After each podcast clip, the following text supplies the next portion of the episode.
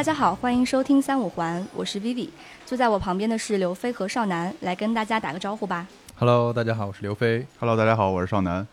哎，今天大家可能会比较奇怪，为什么开场的是 Vivi？？呃，这是我最近几年刚认识的一个新朋友，然后这个新朋友先跟大家介绍一下自己吧，要么。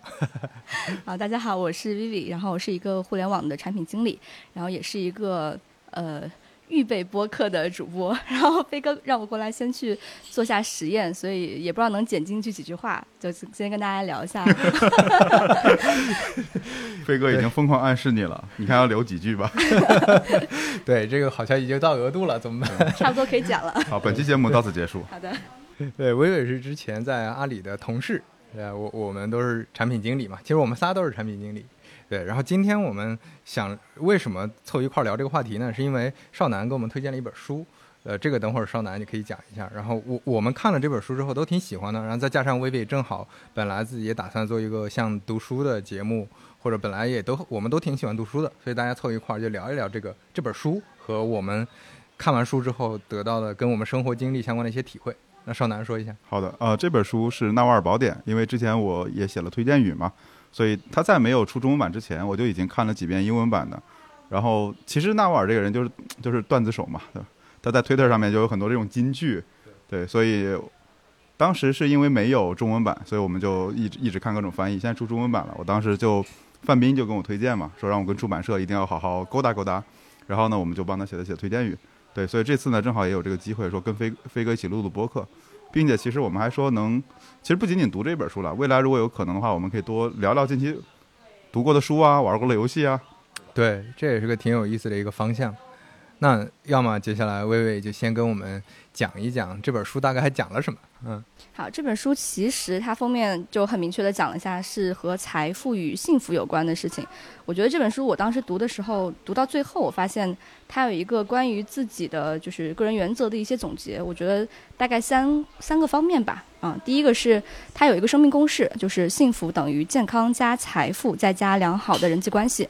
第二是它有个财富理念，就是把自己产品化，能够提供独特的价值，并且主动向世界传递善意。第三是他自己有一个个人原则，就是人生的要义就是活在当下，降低欲望，并且能积极的诠释所经历的一切。我觉得可能读完这本书，呃，最大的感受也是这三点。要么少男你读的早，你先说一下你当时刚读完的时候什么感受，整体的感受。呃，说句实话啊，说的不太好听点，就这本书适合你随手翻，因为你。就它并不是一个说论证的极其严谨的，像一本经济学著作一样的这种书，而且它没有结构嘛，就刚才说了，它是一个推特合集类。对对对对，嗯所以我觉得这里面对我很大的其实是有几个启发了，就嗯，并不能说是啊这本书的结构很好，而是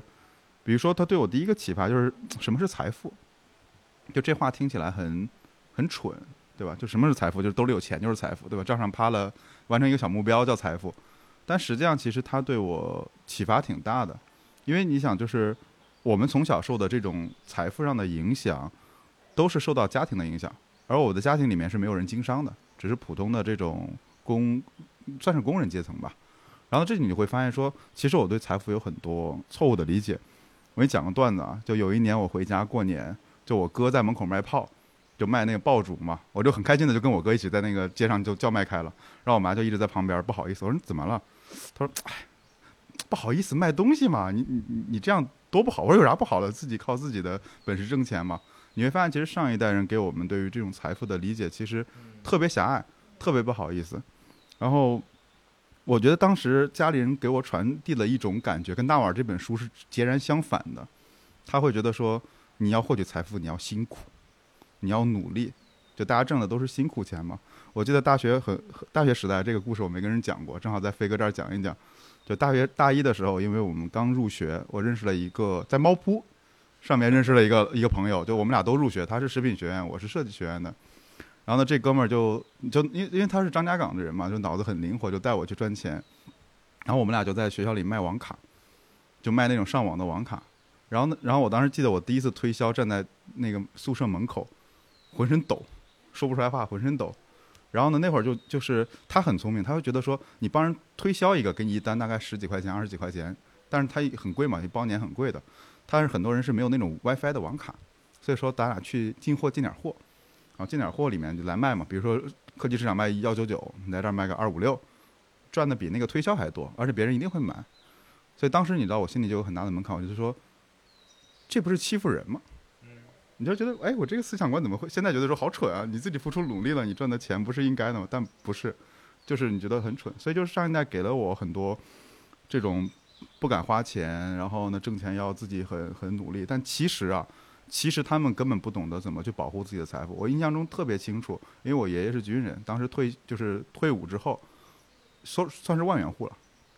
但那时候呢，就是大家只知道说去现金为王揣在兜里，然后经历了九十年代的那几次泡沫之后，你会发现通货膨胀已经掠夺走了几乎大量的财富。对，所以这本书给我最大的印象就是，到底什么是财富？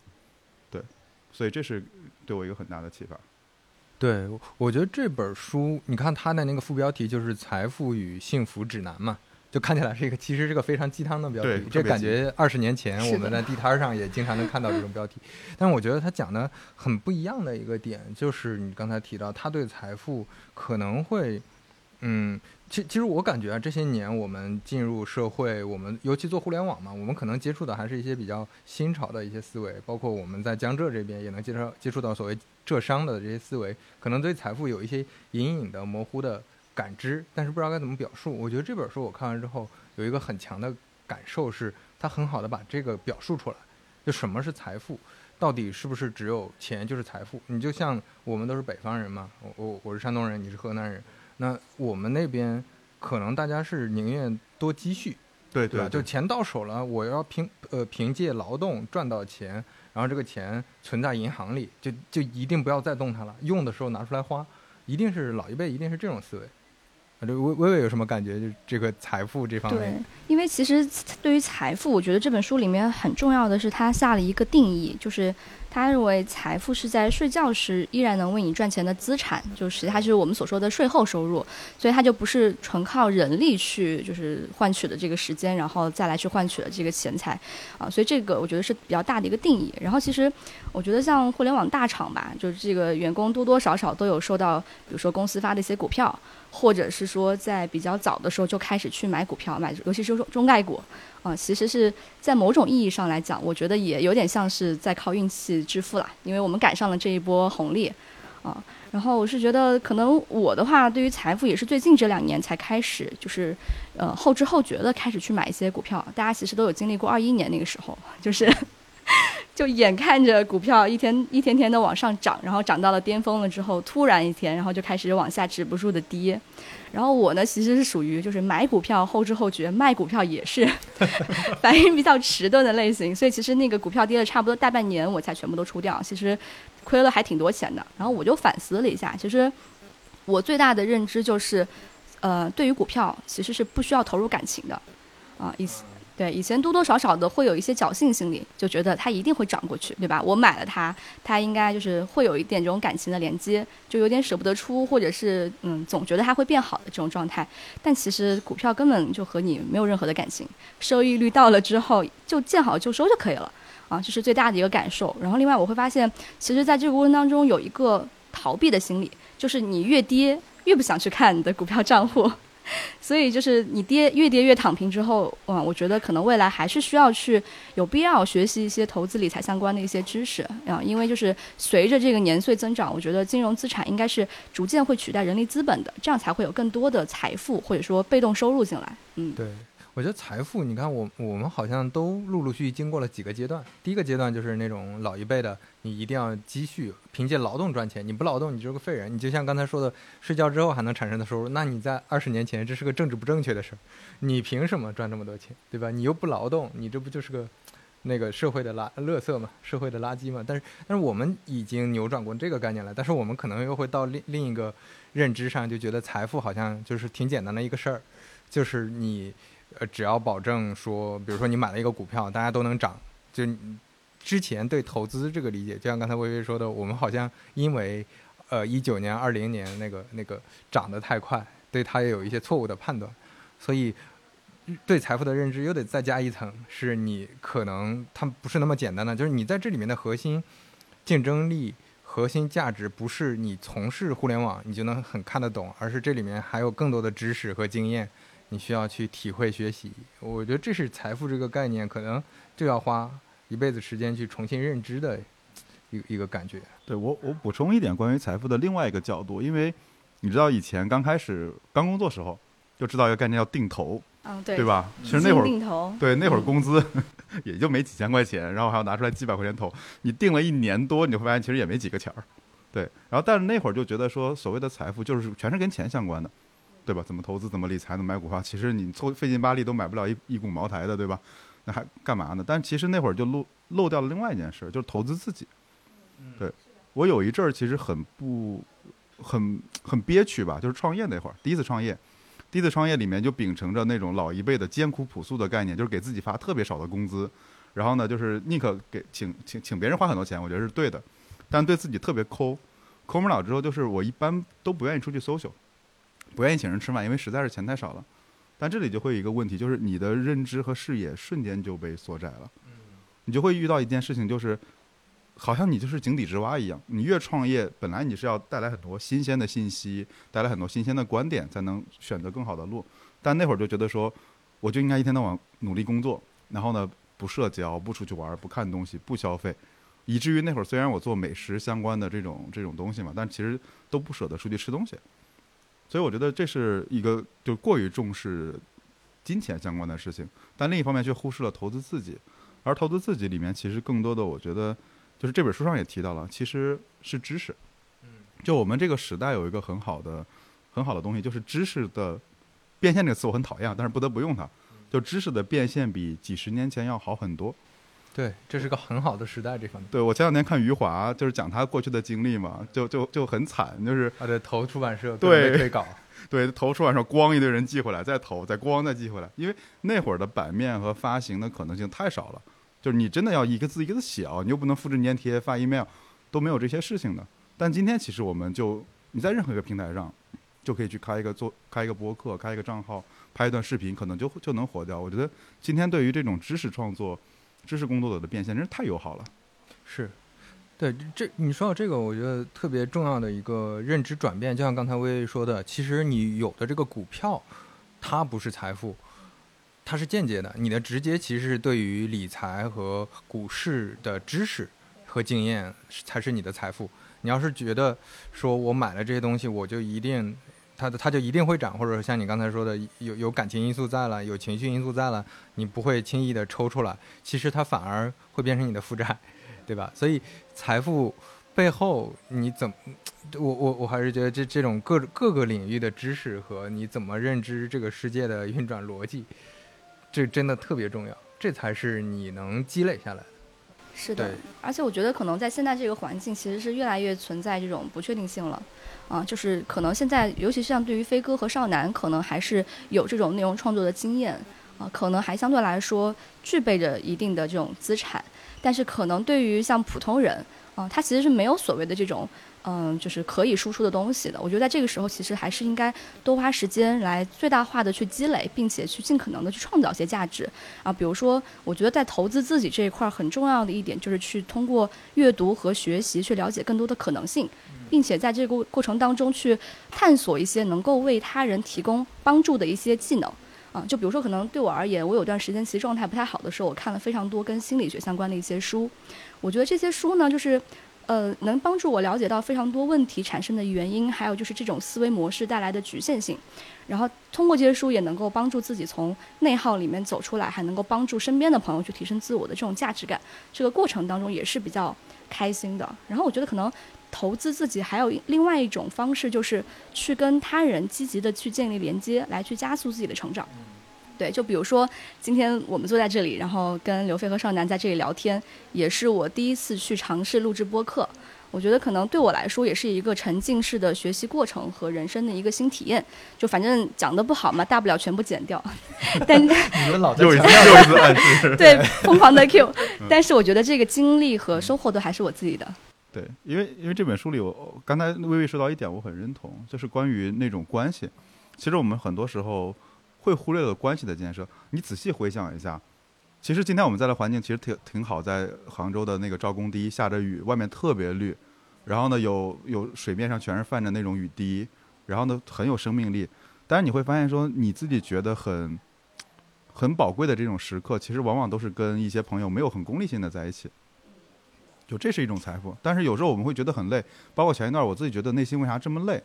然后后来就找几个老朋友出来晚上吃饭聊天，我就发现已经有一个多月了吧，因为之前也有疫情啊什么的，就会自己闷在家里，累了就打打游戏、看看剧，然后始终还是不能放松下来。是的，对我我是觉得像刚才我也说的几个点，一个是你要有好奇心，这个特别重要，你要对这个世界的很多事情有好奇心，而不是把所有的精力、你的时间、你的资源都投入在一条路上。这条路哪怕很宽，就大家觉得以前大厂的路很宽，对吧？但是它变窄的时候怎么办？就主要是这个这个问题，就是你这个世界是随机性很强的，所以你要保持好奇心，让你自己同时你至少能看到一些路，你不一不见得说这条路你走的，呃，是不是很熟悉，是不是很了解，但是你至少先看到这些路，然后同时呢，有好奇心之后，你通过你的好奇心捕捉到更多的信息，你知道还存在着哪些可能性，我觉得这这件事儿特别重要。当你培养了好奇心、有热情以后，你可能就慢慢的变成。呃，就像书里讲的，你可能需要有一些特质，这些特质和专长不是兴趣爱好。就比如说，之前我我我那个呃面试比较多的时候，在大厂工作，面试比较多的时候，看几百封简历、上千封简历，里面都会喜欢写兴趣爱好。那么这些兴趣爱好什么？听歌、看电影、是的，健身、跑步、跑步、旅行。你这么写出来的算不上专长，它确实是兴趣，我们可以说是兴趣，而且它是一个娱乐和休闲。你怎么评判它是不是专长呢？就是做这个事儿，你有没有能跟别人差异化的地方，还是说你只是在享受？比如说你听歌，你如果能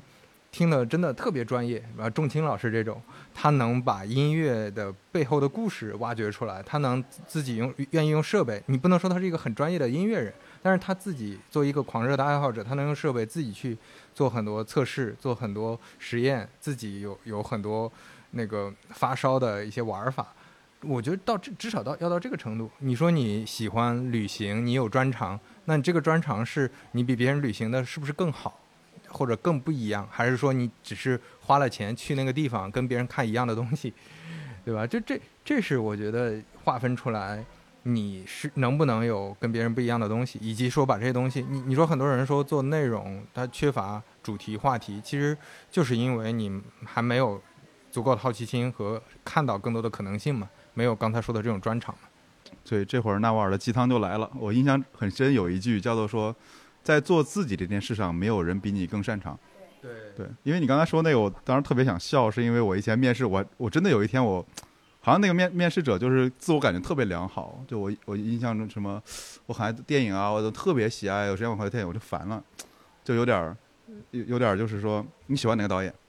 他说我喜欢什么诺兰，我我我会诺兰拍了几部片子。然后他就有点卡住了。然后诺兰，我说诺兰的母题是什么？然后他就更卡住了。就是就是你会发现很多人其实说自己很喜欢这件事儿，并没有真的投入那么多。就是就这点，我觉得刚才刘飞哥讲的那个例子嘛，就钟青老师的例子，我觉得当我们会发现你的那个特质就是你乐此不彼的干一件事儿，别人觉得好烦，但你觉得就就还好呀。是的，因为我觉得像纳瓦尔他在这本书里面有一个特别重要的核心，就是把自己产品化。但我觉得把自己产品化其实是源于热爱的，啊，就对，就我觉得我有一个特别欣赏的一个朋友，就是一个妹子啊，她是一个特别清楚自己想要什么且执行力非常强的一个人。她之前呢是特别喜欢做菜，然后一开始会把朋友邀请到家里面来，就是一起吃饭啊什么的。后来呢，她就呃自己去租了个房子，当时我们在深圳嘛，然后她在华侨城找了一个非常有调调的一个房子，然后收拾了一下，就在家里面做私房菜。然后会有一些小的主题，让朋友进来去聊天什么的。再到后面呢，他就是有个电视台就邀请他去做一个电视节目。他为了上镜，然后就呃很有毅力的去减肥，然后学习变美啊。最后通过这个比赛也认识到了非常多在星级酒店的一些大厨。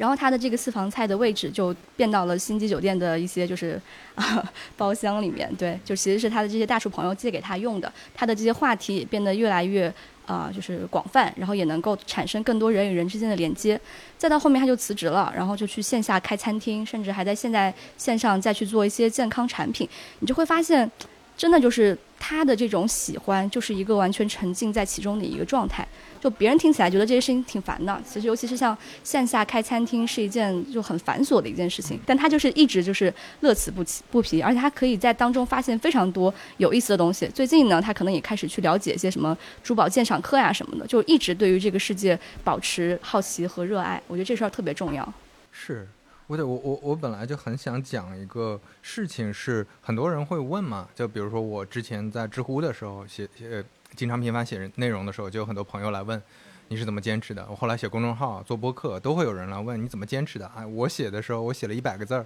就很痛苦了。我一下午就憋出来两百个字儿、三百个字儿，我对我来说非常难受。我应该怎么坚持？我我是觉得，当你问出这句话来的时候，其实就可能意味着这条路不太适合你了。因为“坚持”这个词儿，至少在我做内容这么长时间是很少出现的。就除非有一个，比如说甲方。给的钱实在太多了，对对对，这个开玩笑，就是类似这种，比如说你你你实在好久没更新了，读者来催了，你写了上集怎么不写下集，或者说类似的这种，可能你确实是有被迫，呃，今天不想干活，但是需要干的这个时候，大家都有嘛。但是大部分时候在写字的时候，我其实是很很舒适的。就我自己写一个东西，可能你看起来六七千字的很长的文章，我可能花一个下午就能写出来。为为什么能花一个下午写出来？是因为一个是我长期练习，但是有长期练习背后，还是因为我从小就喜欢写东西。我从小学我就开始很喜欢写作文。我初中的时候，我写的那个周记日记有七八个本儿，七八个本儿写的满满当当的。就我我大学的时候。还专门整理过我以前写的东西，加起来的有十几万字儿。就就在那个时候，我用那可是用笔写啊，没什么电脑啥的。我用笔写都愿意这么愿意写字儿的话，那其实到后面，包括我在出第一本产品书之前，我其实出过一本考研辅导书。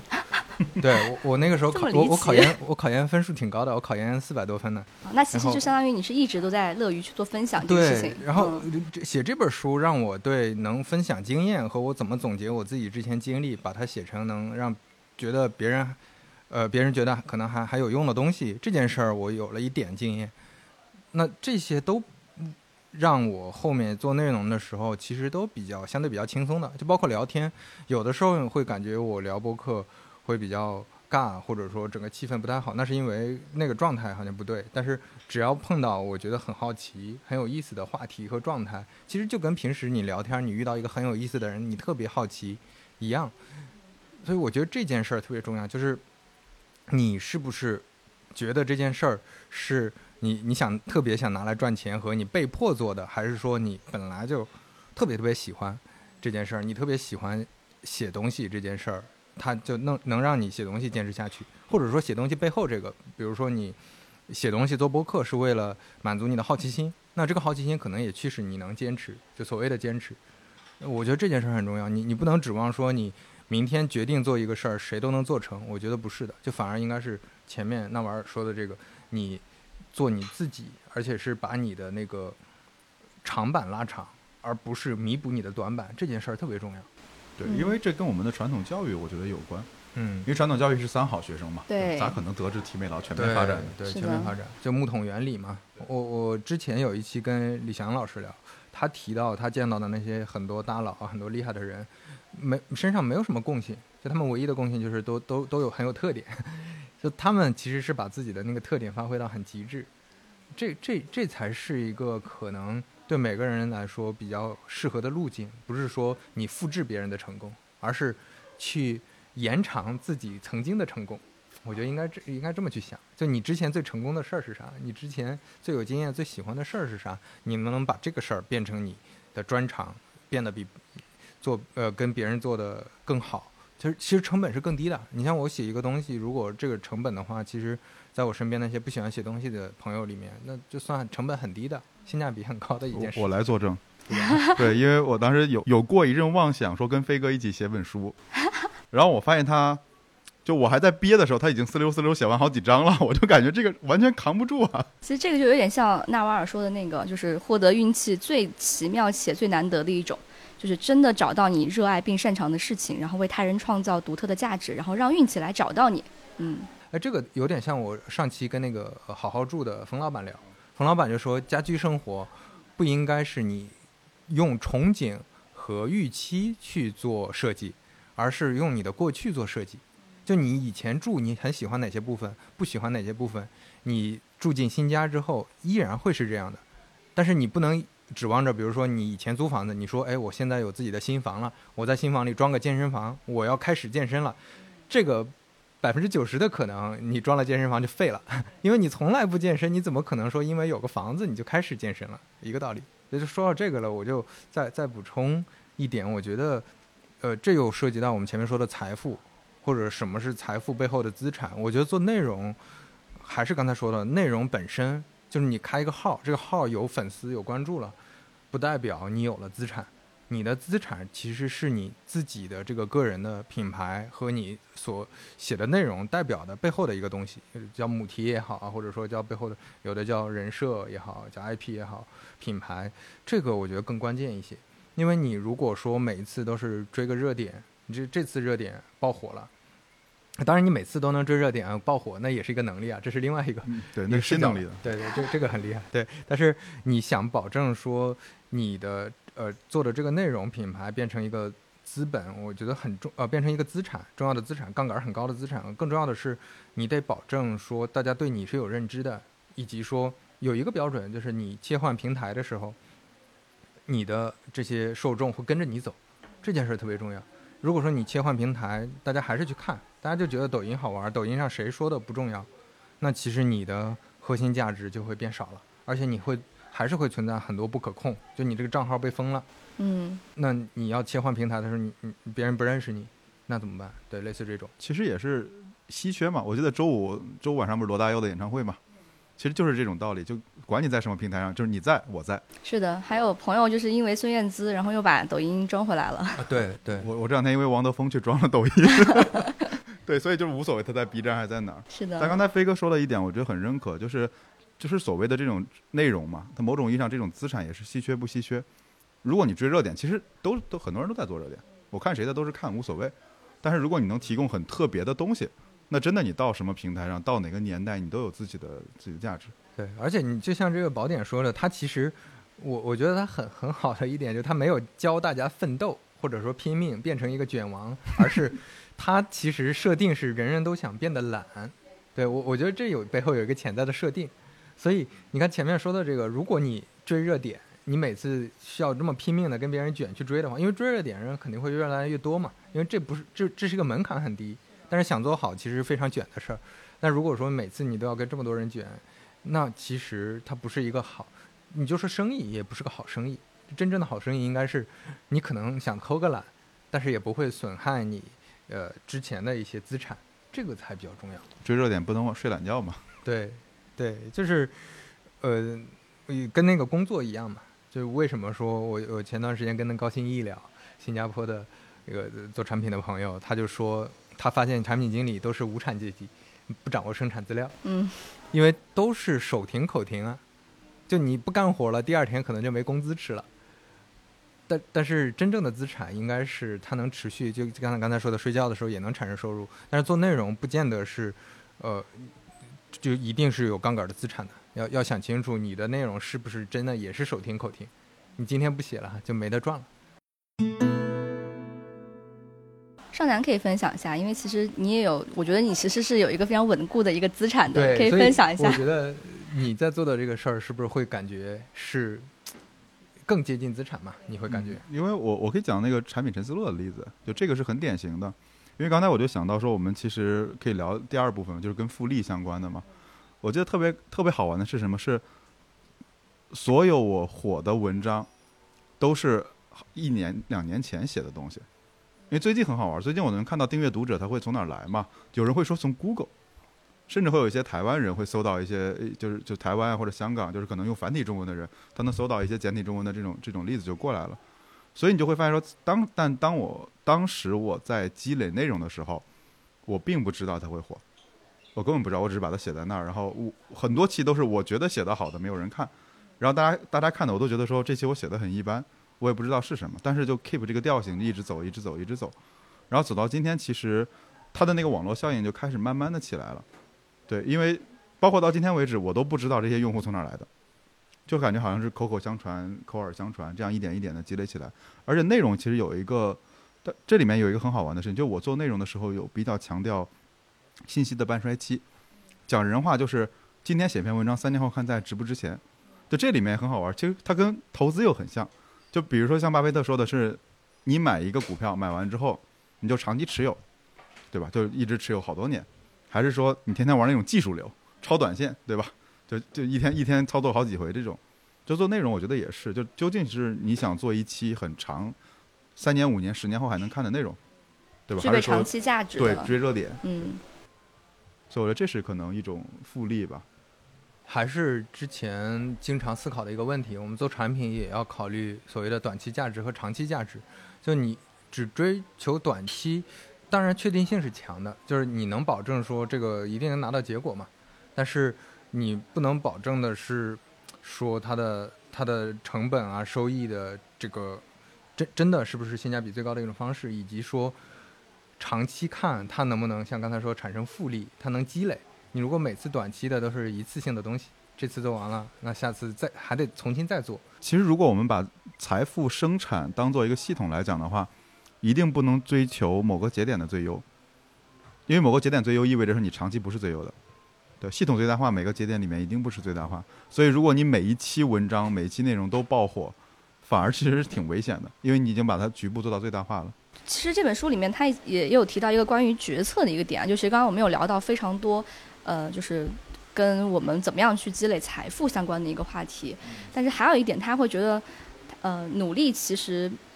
大家把这个东西的那个价值高估了，其实判断力才是比较重要的。想知道大家在平常是怎么样去做决策的？就拿职场举例吧，我经常给一些年轻朋友的建议就是做相对选择，不要做绝对选择。就是什么是绝对选择？就是学生思维的那种方式去做选择，比如说。嗯，他会认为我要拿到一个目标，那这个目标是非常确定的，我可以通过努力或者通过一些路径一定能完成的。这件事儿特别特别不一样，就现实社社社会和现实社会的运转逻辑和你上学的时候的能拿到一个成绩的逻辑是完全不一样的。就比如说产品经理，你说你特别想去腾讯做一个产品总监，那这个路径上到底要做什么什么事儿？你会发现每个人的路径都不一样。甚至对有些情况下，举个例子，比如说腾讯可能好几年它都关闭了应届生的招生，那这件事儿你是不可控的。那在这个不可控的情况下，你要怎么做选择？很多人就会比较懵了。就是如果说我不是有确定性的，比如说有些人会追求上培训班，有的人会追求我一定要去找一个月薪多少的工作等等这些。如果发现没有确定性了，他们就不知道该怎么选择了。但我觉得应该是看。这些虽然不同的人往上走的这个路径不一样，但是你会发现他们基本上都是在差不多都是在每一个重要节点上选择了一个相对更好的一个选择。这个我觉得也是就可以跟复利关联起来。就你你只要保证你下个月比上个月走的这个路是更好的，明年比今年你的这个进展是更顺的。那其实这也是一种复利，这种复利可以让你慢慢慢慢更接近你最终的那个目标，而不是说你倒推五年以后我要成为什么人，十年之后成为什么人，我明天要干什么，这个是关联不上的。你要等待的是在你每次做完这个很好的相对选择，比如说现在你手里的机会只有几个小公司，但小公司里也有好有坏。就刚才我也提到的判断力，你用你的判断力去选一个更好的，那接下来你可能会跟你的目标，腾讯的产品总监距离是更近的。我我觉得用这种方式思考会更现实，对大部分人来说是更奏效的。我刚才想了想，其实关于做决策有有两个影响比对我影响比较大的概念吧。第一个其实是贝佐兹之前说的是可逆不可逆，就这个决策如果是可逆的，没关系，就是错了再就你有没有退有没有退路？对，大不了就打脸嘛，对吧？打脸多正常啊。另一种就是说，比如说你你你选择跟谁在一起生活，你换一个城市，这种大的节点其实一定要慎重。就像当时我记得。考不考就考上什么大学是考，因为对我来讲是考美院和考综合性大学，就这个其实是非常决定性的，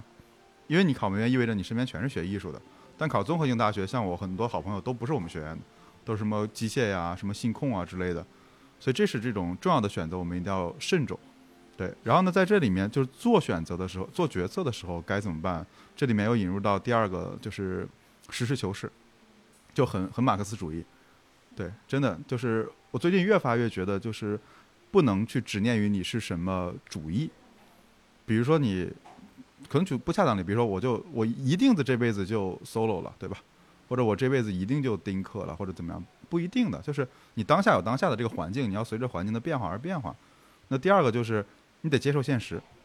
就有些时候现实就是放在你面前，但是很多时候我会选择说，哎，我就刚刚飞哥举那个例子嘛，不行，我就觉得小公司不行，我非得找到大公司，我再投再投再投，我投一千一万封简历，其实就不是，这就你就达不到，你离现实太远了。然后第三个就是就是实实践是检验真理的唯一标准，就你走走发现这事儿不对，我要撤回来，我要打脸，我重新改。对，这个是我觉得很重要的。但是很多时候我们会执执念于，比如说，比如有人就会说，哎，少南你就是个学学艺术的，你太感性了。就他每次说，哎，你做这个角色太感性了。呃，然后我也会觉得说，哎呀，是不是我每次都很感性，我就放弃治疗吧？其实不是，就我们很容易拿这些惯性做决策，并不是很理性的去做决策。明白，因为我个人是一个选择困难症的一个重症患者，我会经常纠结。但是我看这本书有个对我影响比较大的一个观点，就是他说要给自己的时间设定一个价格，然后用时薪去计算时间价值。如果说你花钱的方式节省的时间价值更高，那就花钱，不要犹豫。啊，就比如说我之前在去做。呃，选择是不是要买保险的时候，我其实纠结了很长时间。我可能两年前就有听说，因为有一个前同事出去卖保险了。我当时我在想说，是不是要去准备一些储蓄险相关的一些保障？对，但是但是当时我对这块的了解并不是非常的多，而且我在非常多的时候就是听到一些就是正面负面的声音都有，就其实不太能够去做判断。然后我是今年过年的时候，然后就跟那个朋友聊天，我我选择了付费。让专业的人去帮我去做专业的判断，所以他给了我非常多在这块的一些专业的输入，然后来去帮助我去做这么一个选择，啊，所以我觉得这是一个比较重要的点，就是还是要珍惜自己的时间，然后当你不太确定的时候，有专业的人如果能帮得到你，那就去寻找专业的人的帮助，而且尤其是在一些关乎人生重要的选择上，是要去舍得投入的，不管是时间也好还是金钱。然后第二点，我觉得在做选择的时候。因为每个人多多少少会有一些容易后悔的情绪在里面，就可能我做完这个选择，过两天我就觉得，哎呀，为什么当时是这么一个判断？比如说当时可能我换工作的时候，啊，可能会觉得非常的 tough，啊，但其实我现在回来去看，我觉得。换了这个工作之后，对我个人的成长也会有非常大的一个帮助。就以前可能会觉得公司特别好，那是公司牛逼，你也感觉好像很牛逼。当现在这个大的环境就是逐渐的变得，呃，可能市场没有那么好的时候，你才会去突然意识到个人价值的重要性。这个可能也是就是在这过程当中自己收获的一个成长。还有就比如像我们眼前的，就今天咱们出门的时候，今天在下暴雨，本来上来说，要不然咱们就别出来了，咱们改个时间再来。但其实出来之后就发现天气。在这个下完雨之后的这个就是呃阳光低特啊赵公堤特别美，然后就是郁郁葱葱的，所以这可能也算是一个意外之喜。就做完选择不要犹豫，好好的去享受这个过程。对，我觉得刚才说的有一点还挺重要的，因为这本书里讲了判断力很重要嘛。然后他也讲了很多呃其他的维度，但我我觉得可能很多人会高估自己的逻辑分析和推理能力，而低估了信息的重要性。对，就是我们做说任何一个决策，就有点像电脑里 CPU，你要处理事情，一方面是数据，一方面是你自己的处理能力。我觉得太多人高估了自己的处理能力。我觉得包括我自己，经常会像刚才少南讲的一样，其实我们很多时候是靠惯性和融入了太多情绪。我们看到一些事情会天然的自己加了很多预期和前提，但是很很有可能信息不是这样的。就你你就说做职业选择的时候，我经常建议那些朋友，你去多跟面试官本身，你未来的 leader 聊一聊，你跟如果你有在对方对面公司工作的朋友聊一聊，你得到的信息。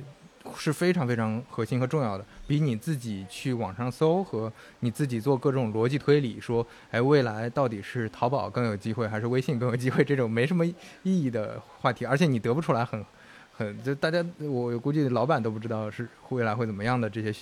判断题没有意义。你应该做的就是多收集信息，多去包括认识人、跟人连接，包括多去读一些内容，我觉得这个会更重要一些。是的，因为或许信息的完整度会影响，非常的影响你去做决策和判断。突然让我想起了，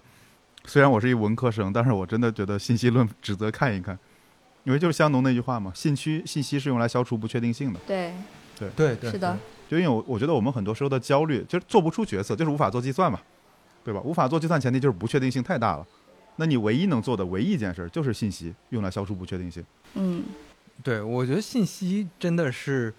尤其是在这个时，我们赶上一个好时代，你能通过很多方式认识人和很多方式搜集这些信息，其实是一个好事情。就信息它也能消除焦虑的。就当你发现，比如说，你很多时候在在做一个事儿很痛苦或者很难受难过的时候，呃，你遇到瓶颈和阻碍的时候，你这个时候如果收集到一些信息，发现跟你类似的人，大家都会遇到这个问题，其实你情绪也能很好的调整。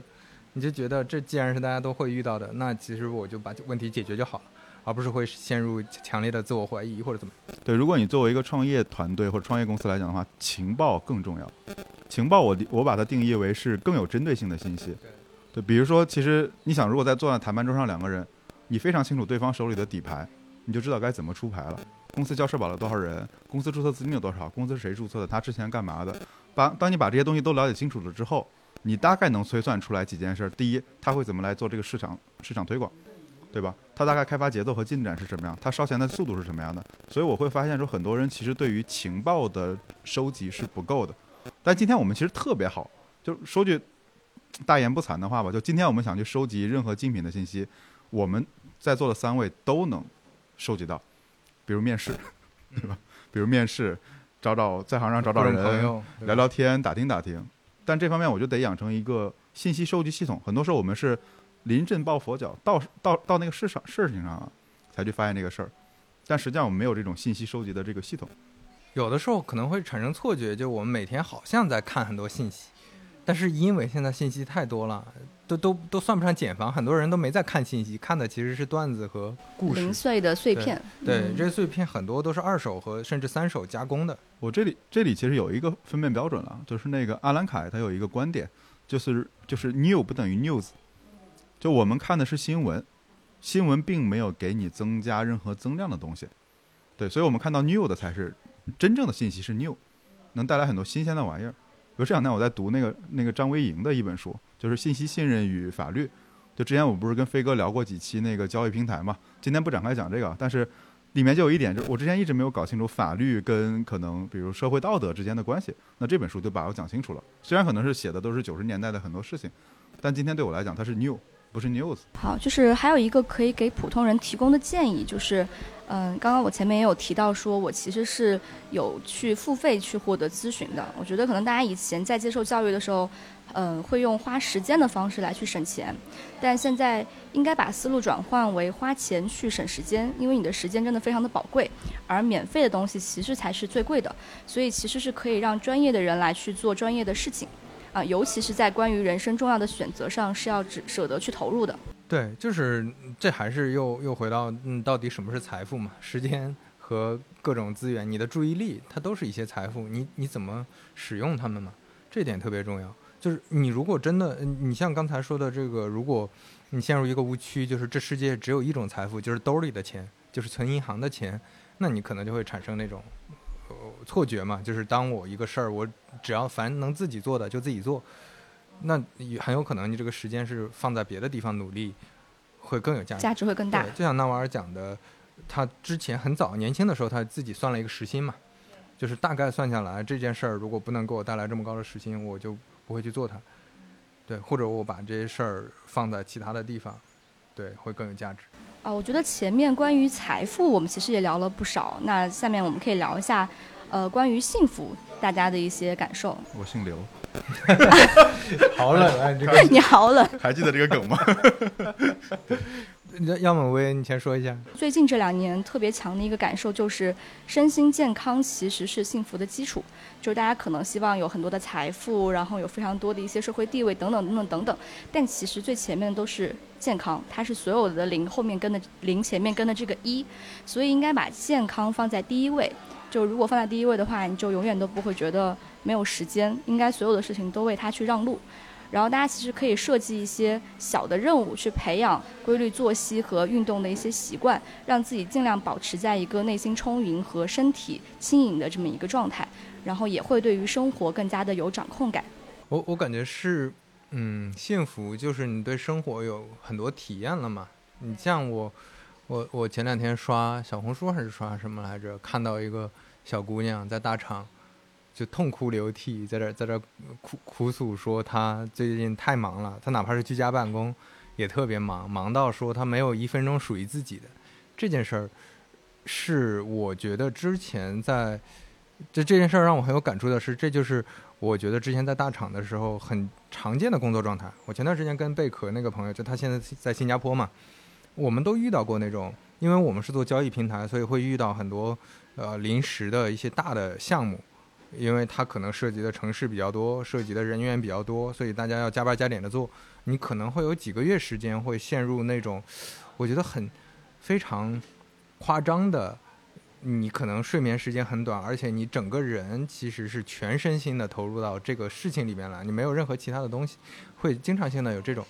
呃特。对，就特别像那个综艺里，你看真人秀，什么把一群人关在一块儿，什么唱跳，什么练这个练那个，你你感觉这里面的那些人啊，就怎么这明星这么娇气，很容易就崩溃什么的。但是你如果真的那个环境里，是很容易这样的。你做了一个月方案，然后家也没回，呃，或者说你回家只只有睡觉时间，然后整个人状态是这样的情况下，最后你的方案还被否定的时候，其实很很崩溃的。所以说，有没有自己的时间，我觉得是。幸福的一个第一的标准，以及说你在这个时间里，你有没有自己可选的权利？我其实会一直觉得，还是前面说的，如果你把幸福完全跟钱等同起来的话，很有可能是你把你所有的时间都填到赚钱上，那其实你没有没有时间去体验生活嘛。但如果你你好比现在有人问我说，是不是足够幸福，或者说跟以前比你赚钱少了很多呀？但是我会觉得整体综合起来，我肯定是更幸福的。当然说赚钱比跟以前一样多，那当然更好。但是如果让我选的话，我当然宁可选择有不做什么的权利，有有自己时间的权利。对，我觉得刚才飞哥说那个特别有感触。刚刚才你们俩来之前嘛，我自己在那个桥上待了一会儿，就下着雨，然后就看那个水面上的就一点一点的水花开始泛起来。就那会儿其实其实我没什么好求的，就也吃饱了，也喝足了，然后反正等你们俩过来，你们还在路上，所以这时候我就觉得说。幸福其实纳瓦尔说的一句话很，我觉得很经典的就是幸福是欲望缺席的时候。然后他这里书其实讲了蛮多的，就关于，其实有点他他叫理性佛教嘛，对他这里最重要最重要的其实是讲的是执念，就我们所有的不幸福来自于执念。我有一阵儿也失眠，但我后来发现了，就是我怎么去放下失眠这件事儿，就是在睡前大概一个小时左右，然后呢就不要再去看任何东西了。就自己把脑子放空，然后呢，随便就是坐在那边随便想什么，反正一旦你意识到我在想这件事儿，你就把它扔掉。对于不算是很严格的冥想嘛，但是这里就会发现一个很重要的点，就是我睡觉的时候不再执念什么。但如果我是干着活儿，比如说我一直在那儿一直在回复客服啊什么的，然后突然间干嘣上床睡觉，或者打游戏打得很刺激，突然间关机睡觉，然后那会儿那个晚上我睡不踏实，就虽然睡眠时间再长，我都睡不踏实。对对对对，而且很多时候我们的这种焦虑什么都来自于说太执念、太想要那个东西。对，上周其实我跟那个我合伙人还在聊，就是就是最近一段时间，我说那个感觉做的又有点压力了嘛，在增长上面有什么压力？那他的第一反应就是，那你是不是少做点事情？对，因为你你压力就是说你还是想要这个东西嘛。对，所以我觉得他这里说的很经典的那个，就是幸福是欲望缺席的时刻。我我看这本书最大的感受就是，他有句话说，幸福的本质更倾向于平和，而不是快乐。就我听完这句话，真的是就悟了，因为真的没有人可以二十四小时就保持快乐和高昂的情绪，平静才是常态。所以，就当我知道了这件事情之后，呃，我发现降低标准会让很多东西都有幸福感。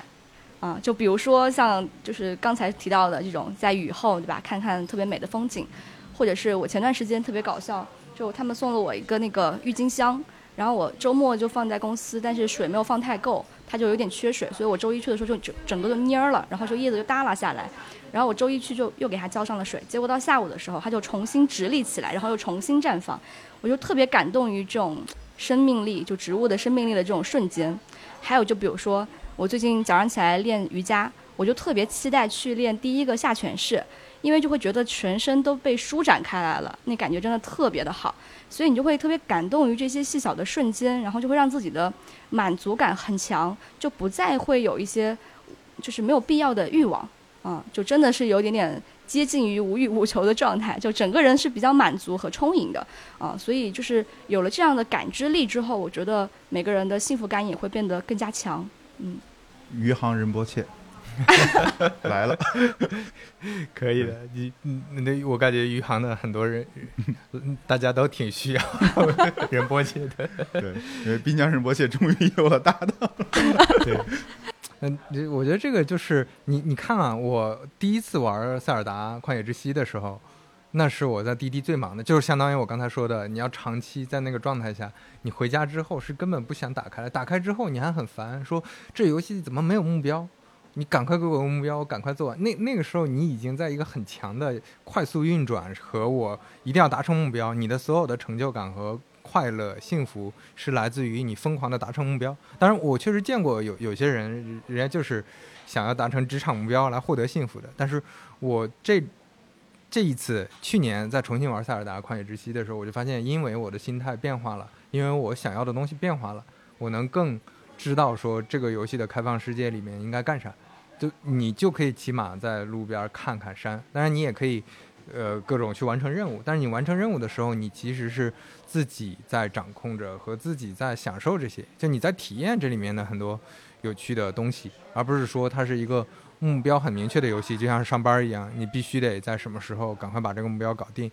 对我之前玩游戏一直是那种状态的，我发现这个体现在玩游戏上也还挺明显。嗯，其实我我有些时候就感觉焦虑的时候嘛，就是我会去看很多 MV。去看很多 MV，而且是看现场的这种这种音乐，因为那段时间你的因为你的眼睛要被视觉占着，但是呢，它又其实没有什么剧情嘛，就纯粹的欣赏。然后一晚上大概就是你想充电的话，就听点偏摇滚的，对吧？你想安静就听点那种交响。但最终有个好处就是，你会发现你那一刻你就没有什么欲念头在那边想，你就只是说，哎，当下这一刻，哇，这个人指挥好有激情，或者这个人弹的好棒。就只会有这种感觉，所以那是我一种很特别的充电方式吧。对，包括就是在杭州会多了一个习惯，就是没事就去苏堤走走。对，因为那也会让你就上周我也是周四嘛，上午很烦，我就我就去湖边走了走，然后就会看到那种荷花、荷叶里面开始慢慢出来生命力，包括你讲那种柳树在风中在那种摇曳，就这种感觉其实它跟钱其实无关，跟金钱无关。但是我觉得这这一课啊，关于幸福这一课，其实我们都学的太少了。我们我们其实是这样的，就是商业社会里面给了我们很多获得快乐的方法，就给了很多获得多巴胺的方法。对，多巴胺太容易了，对吧？看个电影或者或者出去吃一顿就能出来，但是却很少给我们这种获得内啡肽的方法。比如像你说做瑜伽或者我们做长跑，对吧？甚至可能你完成了一个很很大的事情，但是可能只有你自己知道。就这种快乐，其实我们很少被被教育吧，或者我们没有去学习过。所以他说，幸福是一种能力。对，嗯嗯。而且幸福是一种特别强的主观感受，你可以自己去定义一下什么是真正的一个幸福。嗯，就是一旦你比较说，嗯，好像他比我过得幸福，你就完了，你一定不幸福的。对，就是还是我我我感觉这个跟我前面提到的，可能很多人呃进入社会之后，还是带着一个学生思维，认为说幸福一定有个标准。这个标准我一定要找一个更明确的标尺去衡量，我才能更好的生活。很多人确实是这么想的，包括我们刚开始也也也可能也是这么想的嘛，就是我一定要有一个什么标志物，比如说大房子、什么车，对，财富自由、钱等等这些。但是他们代表的其实只是一个工具。哎，我最近听到一个比喻，我特别特别喜欢，是那个，嗯，那个那那个 Tim O'Reilly 他说的，他说。钱就好像是我们开车出门的时候的那个油，对吧？你是拿它来加油的，嗯。但是没有人说我的人生，我出门开车去旅行，我的目标是去加油站打卡，对吧？没有人的目标是去加油站打卡。对，我记得我记得这段。对，所以我觉得这个形容就非常好。你你把钱当成你加油的工具，那你想去更远的地方，你需要有更多的油，这个是完全没问题的。但是你要分清楚这两者之间的关系嘛。对，因为其实就是像刚刚我们说的那些所谓的标准，就算达到了又怎么样？这个事情其实是没有往下深入的想的。比如说现在就真的是给了你一个大豪宅，给了你几辆车，给了你多少钱，但是可能它就是一个体验式的快乐，然后就没有然后了。但其实幸福是更加长期的、更加平和的一个一个状态。所以我觉得可能这也是一个特别大的差异，就是一个是专注于过程的，一个是一个又一个节点式的目标。嗯，其实其实刚才薇薇说的，我还想到一点，就是你你一般我们都会说，刚才说到大房子或者把家里装修的很漂亮，对，或者我又买了什么东西，我我会不会就因此幸福了？其实不是，我现在越来越感觉，任何一件事情都有其代价。比如说我养猫，我养三只猫，其实跟猫在一起是很幸福的。飞哥也养猫，对吧？我不知道你养吗？我不养，猫猫过敏。哦，对。然后呢，就是当猫咪在你身边趴着的时候，或者说找你玩的时候，你就很开心，那是很幸福。但是它也有代价。就我家猫都老了，对，有有现在我家收三个猫嘛，糖尿病、脂肪瘤，然后腿瘸，对，你就会操很多的心。是。对，所以呢，任何时候我们接受一件事情的时候，都会接受它的正面与负面，就一定要做好这个准备。就并没有一种东西叫我获得了之后就，就就因此获得了幸福。就童话里那个是因此获得了幸福是不存在的。对你只能调整你看他的看法，就是你让你的感受比付出的痛苦高一点点，高一点点就好。对，如果是反过来，是痛苦比你享受高一点点，你就会很难受。对，就是还我我觉得这这相当于是思维上过分偷懒了。就是就像那个我跟好好住老板，呃冯老板聊，他就讲说很多人是觉得我只要房子里有什么了就好了，或者我看到那个房子很好，我觉得我只要买下来就好了。其实不是的，你买下来，你的生活没有任何改变。你如果现在天天都吃外卖，你不会因为有一个厨房变好了，你就变成天天在家自己做饭了，这是完全不一样的。就是真的很喜欢做饭这件事儿和烹饪这件事儿的人，他哪怕租房子，他也要自己去布置和收拾，去开始尝试这些东西。就它解决不了你这个问题。你刚刚有提到一个很经典的句式啊，如果什么什么什么就好了，这是一个非常经典的句式。就可能以前会说，只要高考完了就好了，上了大学就好了，工作了以后就好了。但你会发现，这些如果就后面都会有一个又一个的问题。所以就是不是当满足了什么条件，你才能够获得幸福，而是这个过程本身，可能就是一个可以享受的过程。对，就因为因为这就涉及到咱们之前看像《洞见》这本书，还有很多讲那个心理学的书都讲过嘛。就人的心理，你的幸福感其实来源于目标的达成，而不是来自于达成之后长期的这个，它都都可以长期给你这个正向的收益，不会出现这种情况。就好比说你有一千万，当然你有一千万的时候，你是肯定会很开心的，但是这个开心可能只能维持一段时间，你可能维持一年就不错了。但是你第二年你就会想，要么你就会想我要不要赚五千万，要么你就会想我我应该做更多的事儿拿这一千万。那但但这个时候你需要重新再树立目标。你如果是永永远在这个目标的奔波当中，其实会很痛苦。就是欲望这，其实他说的幸福嘛，幸福的另一面就是欲望。对我真真的很推荐那个，就是有机会去看看勒内吉拉德的书，就他讲就是我们人对欲望的这个学习，都是从别人身上抄过来的。啊，对对，而且一定要特别小心，就是一定要小心你身边的人，就千万不要去学习你身边人的的欲望，因为那会让你加倍的痛苦。比如最最简单的例子就是说，我跟飞哥在一部门，对吧？那我我会天天觉得说，哎，飞哥这样学，我也这样学；飞哥这样学，我也这样学。结果飞哥当上了 leader，我没有，那我就背后一定要捅他刀子。你自己想想嘛，就是你所有的痛苦不是来自于说，你你说你说盖茨比飞哥有很多钱，我根本不 care。对吧？张小龙比飞哥做产品厉害，我也不 care。但是凭什么他就比我厉害呢？他做这事儿我也在做，对吧？他搞我也搞，凭啥我就不行？我要捅他一刀子。然后呢，你会发现，就是其实我们人类所有的不幸都来自于模仿身边的人的这种欲望，模仿且失败。对，然后你知道最后会出现一个什么情况吗？最终会出现这个群体里会杀一个人祭天，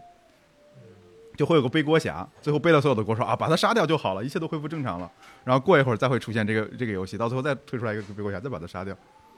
就吉拉德的这套理论，我觉得那彼得泰尔是他的那个学生嘛，对，所以他他就是很在意这种模仿理论，所以彼得泰尔当时他们的公司里面是不设职级的，对，大家就会去学习去模仿嘛，因为我们最害怕的就是模仿身边的人，因为那是无尽痛苦的来源。对，刚才飞哥讲那段话的时候，我就突然回去扒拉了一下我的 Flomo，这里不是硬广啊，软广都不是，软广都不是，我真的去翻了一下，因为他刚刚提到有一点，我觉得就是我之前有记录一点，就是财富取决于极少的大高潮，而幸福取决于较多的小高潮。啊，这句话其实还是挺经典的，就是我们是需要有非常多小的然后高频的这种开心的、快乐的，然后平静的瞬间来去组成我们的幸福，而它不在于强度有多高。对对对，如果你特别追求那种所谓的大的高潮和大的这种幸福点的话，就会成了什么呢？我们经常能看到一个人，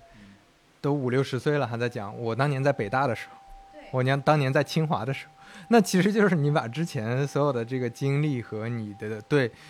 你自己人生目标的追求换成了一个社会的预期，社会的预期里北大清华是一个很好的存在，你考上了。然后这个就定定标在你人生的节点当中，变成一个特别牛逼的事儿，你值得吹一辈子的事儿。但是这之后的生活，你如果全依靠这一件事儿的话，其实是挺悲哀的。我倒想到的是均值回归，因为你越嗨。它回归的时候你就越痛苦。对，其实就是之前说的，就是当你的多巴胺你分泌完了之后，你会当时会觉得特别开、特别开心、特别嗨。比如说你去，对，你就看完一个演唱会，或者是有个特别开心、快乐的体验之后，其实会是同样的一个就是很荡的一个状态。但反而如果是密度很高的、频率很高的，保持一个又一个很开心、很值得去感恩的瞬间，其实你的整个幸福的密度和长度也会更加的持久。嗯。我我我很喜欢之前梦妍说的那句话嘛，就平平静就是不在意发生什么。当你享受这个世界随机性，而且你在任何的境遇下，其实都能保持自己是一个平静、舒适的状态。我觉得这个呃难度很高，而且这个的幸福才是比较绵长的。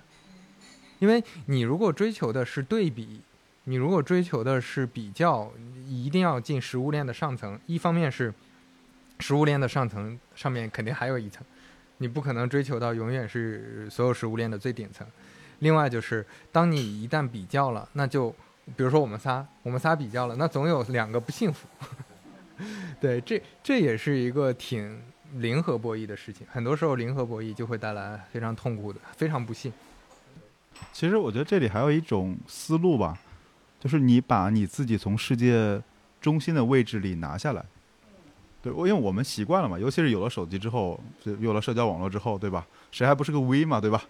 对吧？我说点什么都得言论正确，别人都得给我点赞，都得评论。但一旦你把你从世界中心拿下来，第一就是你不重要，对你对这个世界没那么重要。对，然后呢，因为你不重要之后，你就会变得更谦卑，你会看到很多很好玩的东西。比如说，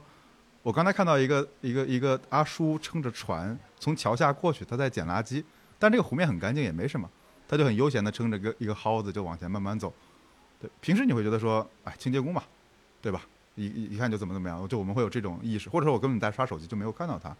就一旦把我们自己从世界中心的位置拿掉，你反而能观察到很多很很有趣的小东西。然后这里面其实还有，其实我是在做游戏设计里面学到了一些东西，叫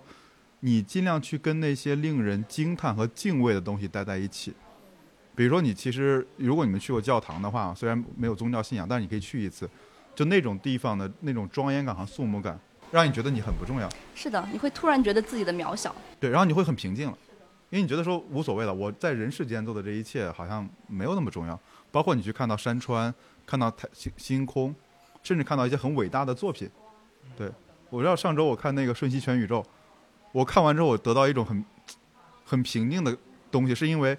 太爽了，因为就是所有他尊重了我作为一个那个观众的智商，然后呢，他他用了所有电影里面能用的语言，而不是游戏里能用的语言，然后呢，他玩了所有很开心的事情，我跟他一起开心，就所有的就是我们觉得不该出现的东西或者这不符合常理的东西，他全部出现了，然后你跟这种就是用心创造很伟大的作品待在一起，你会觉得很幸福。嗯。对，刚刚刚那个少男提到这一点，我就突然想到有一个瞬间，就是现在其实因为疫情嘛，我们都没办法出国。然后之前其实出去玩的时候，我记得特别清楚，都已经四年多了吧。就是有一年跨年的时候，我们去那个挪威看极光，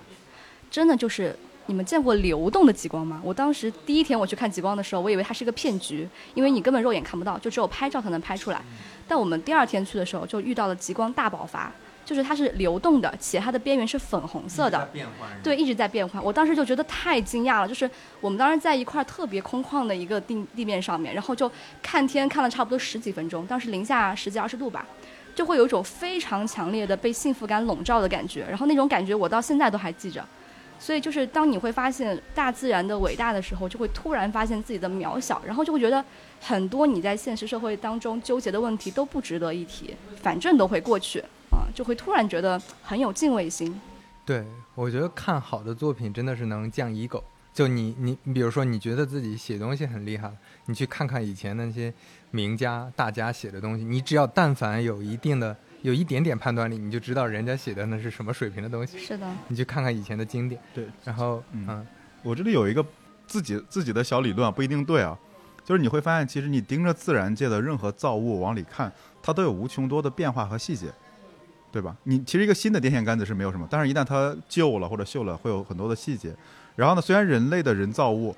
就那种我们说伟大的这种东西，其实它都有无穷多的细节在里面，考虑了所有你能想象到的这种东西。对，包括我们最近在玩的老老头环里面就有很多的细节，